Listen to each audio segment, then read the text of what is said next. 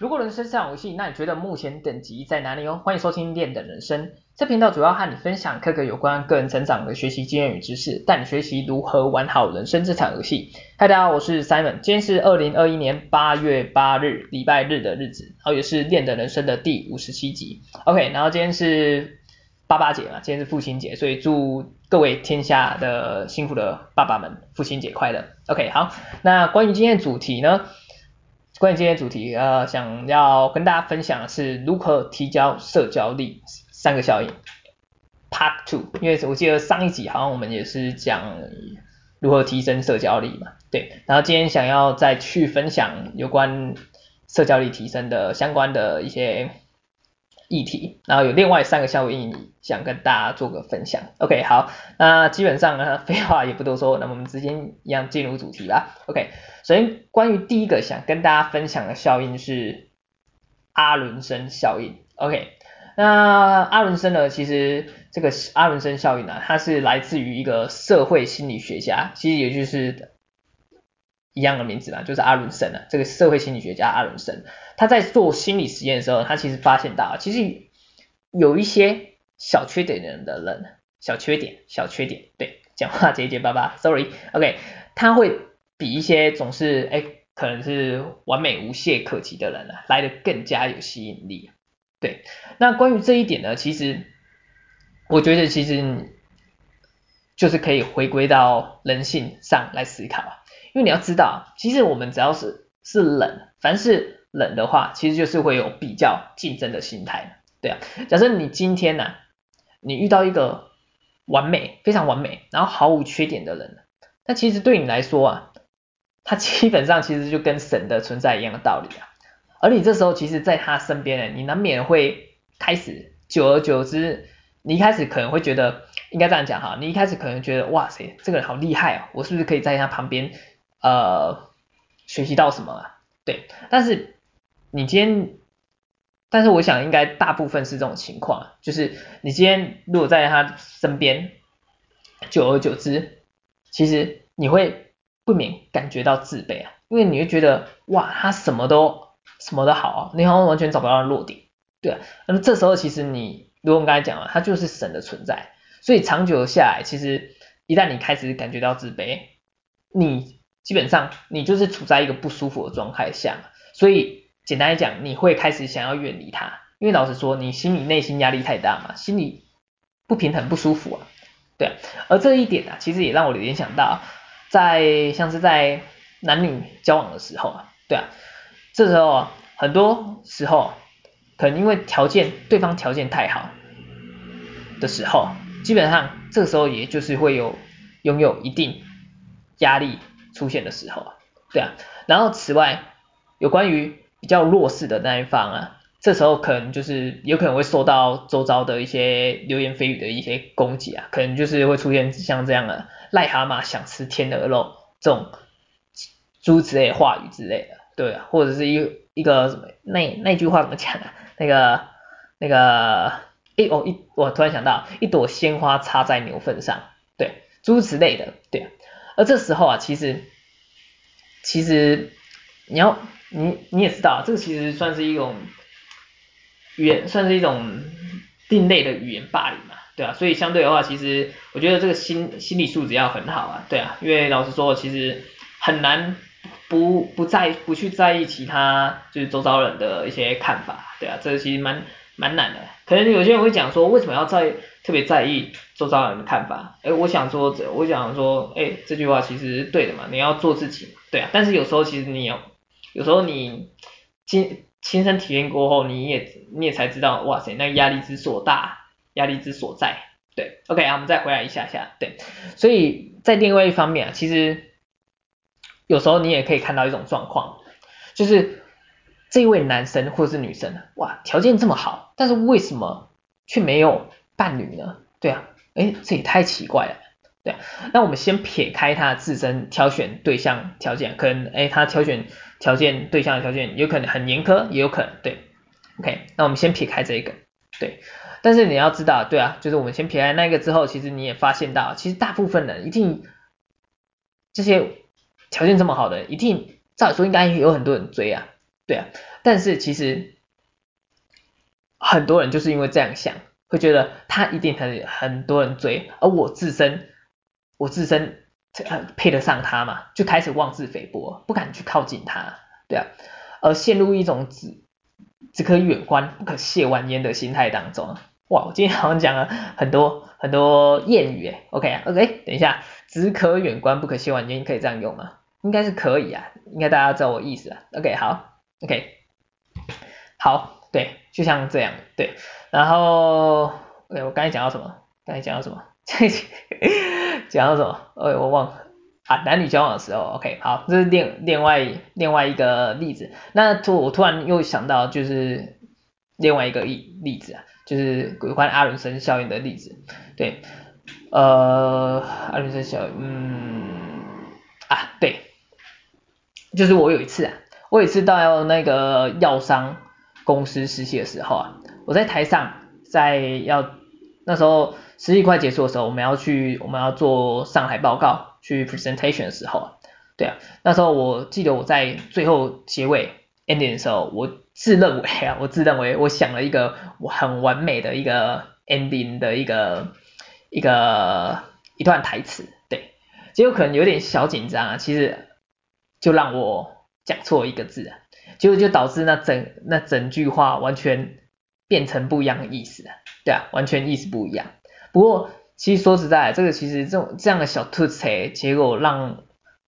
让我那一次的 presentation 其实也产生了一个不一样的效果。而我我也知道，因为在台上的时候，其实你也可以发觉到，哎，台下前辈其实，哎，感觉好像对你的 presentation 其实蛮喜蛮喜欢的，对啊。然后也是因为这样小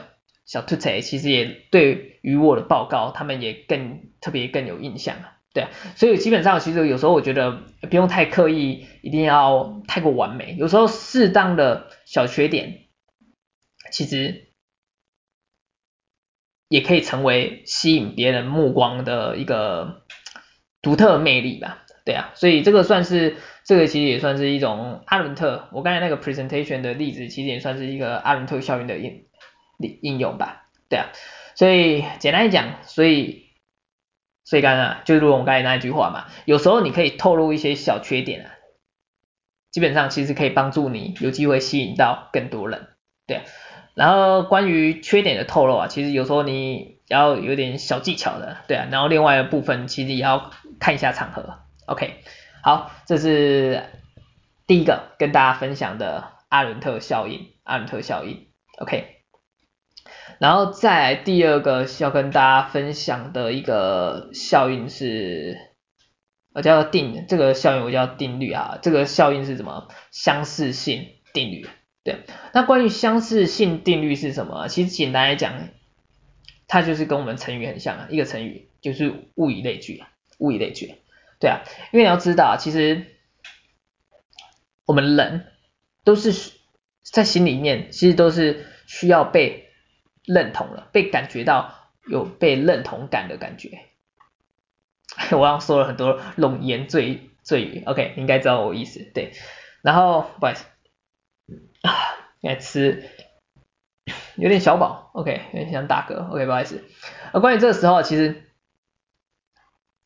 如果双方有任何相似的地方啊，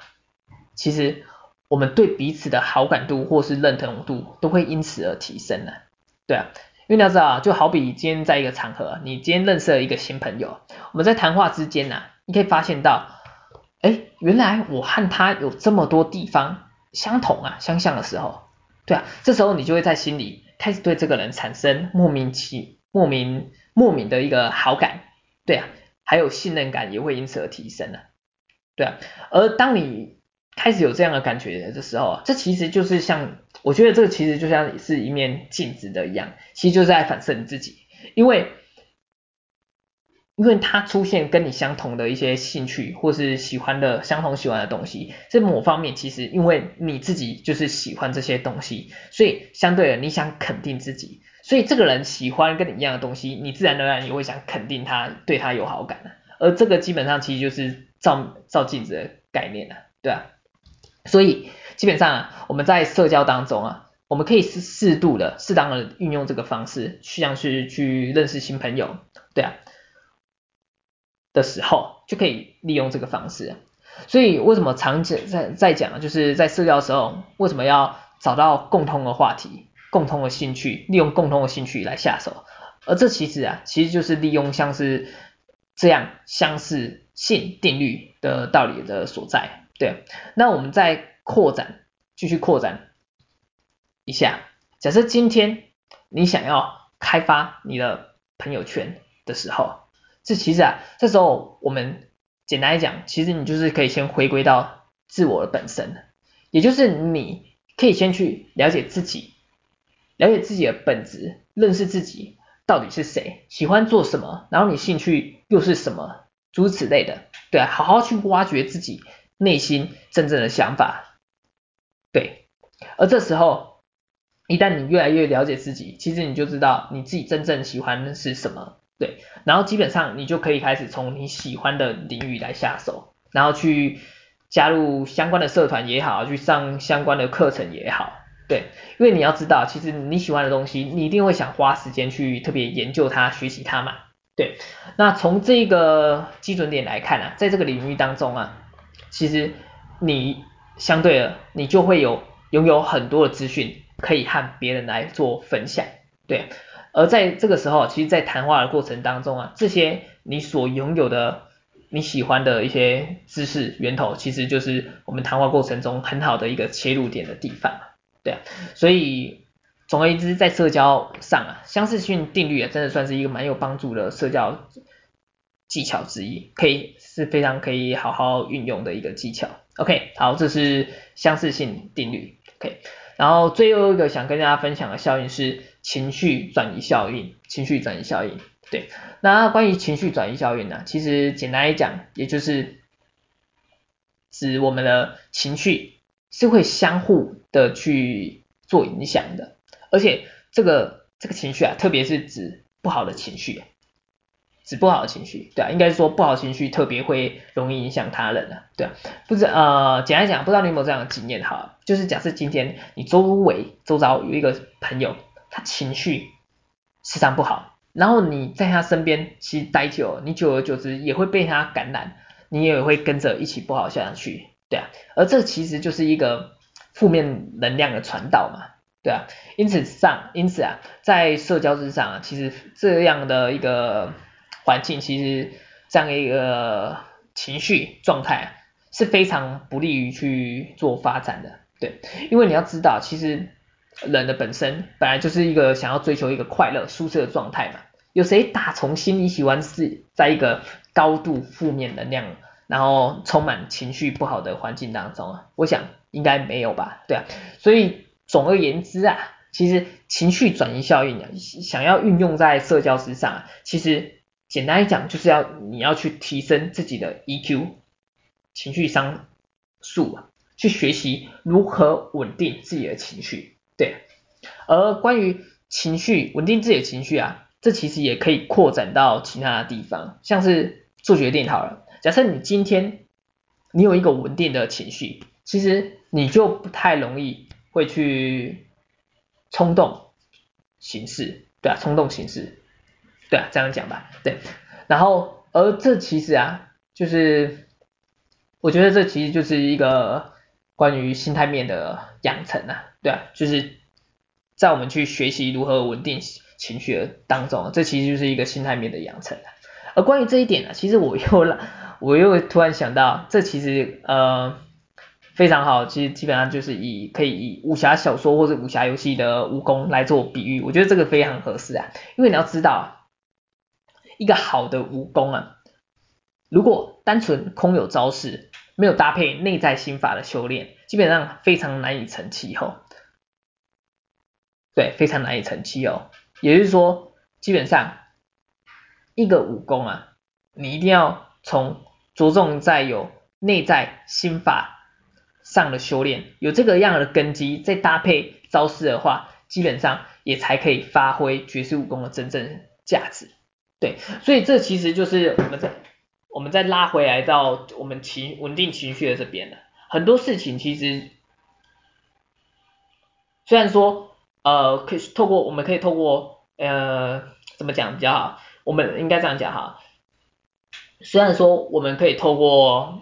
去获取大量的知识，去学习一些大量的相关的一些技巧，诸此类种种的，对，这些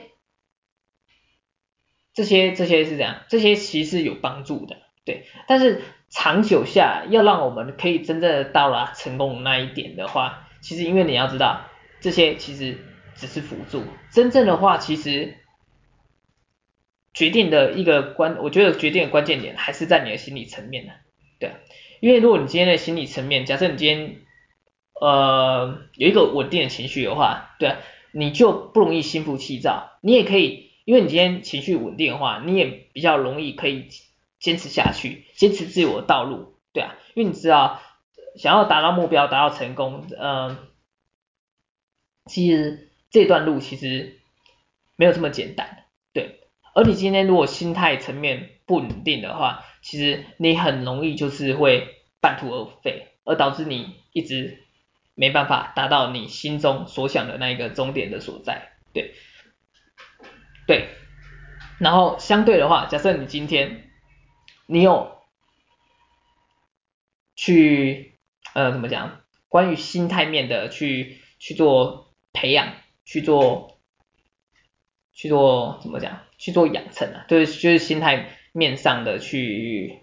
应该说想表达什么，就去练习、去培养、去养成有关任何关于心态面上的，像是我们刚才讲到嘛，情绪稳定的部分，其实这对你在长久下来才是真正可以帮助你达到成功目的的一个关键要素之一，对，OK。好，所以我们再拉回来好了，哎，刚刚绕到不一样的地方去了。所以简单来讲，我们在社交之上，今天你有一个稳定的情绪，其实别人也会更愿意去亲近你。OK，简单来讲是这样。好，那我们今天的分享其实就到这边。OK，好，三个效应嘛。OK，我们最后再简单的复习一下。好，今天的。主题如何提升社交力的 Part Two 三个效应是什么？首先第一个效应是阿伦森效应，对，阿伦森效应在讲什么？其实简单来讲就是有一些小缺点的人啊，会比完美的人来得更加有吸引力。所以在社交的应用上啊，基本上你就是偶尔可以透露一些小缺点，你将会更有机会可以吸引到。更多人拥有你自己专属的独特魅力，OK。然后第二个分享的效应是相似性定律，OK。简单一讲就是物以类聚嘛，物以类聚。所以我们在社交之上啊，可以透过这个相同的不管话题也好，相同兴趣也好，对，诸此类的，去跟找到跟别人相似相同的东西。可以帮助你在社交上会更有更有帮助。突然词穷，OK，但是你知道我想表达什么吧？对，相似性定律，反正就是找到去去找寻去去去观察有没有跟别人相同的地方，可以从这一点着手，这在社交上会非常有帮助。OK，然后在第三个效应是情绪转移效应。对，简单一讲啊，情绪转移效应其实就是指。情绪是会在人群当中相互影响的，所以今天你有一个稳定的情绪是非常重要的，对。所以运用在社交之上啊，你要去懂得去培养一个稳定的情绪，如此一来，别人也会更愿意的去亲近你。OK，简单讲是这样。好，那以上就是今天想跟大家分享有关于如何提升社交力的三个效应，希望对大家有所帮助。那我们下集再见，OK，好，那大家拜拜。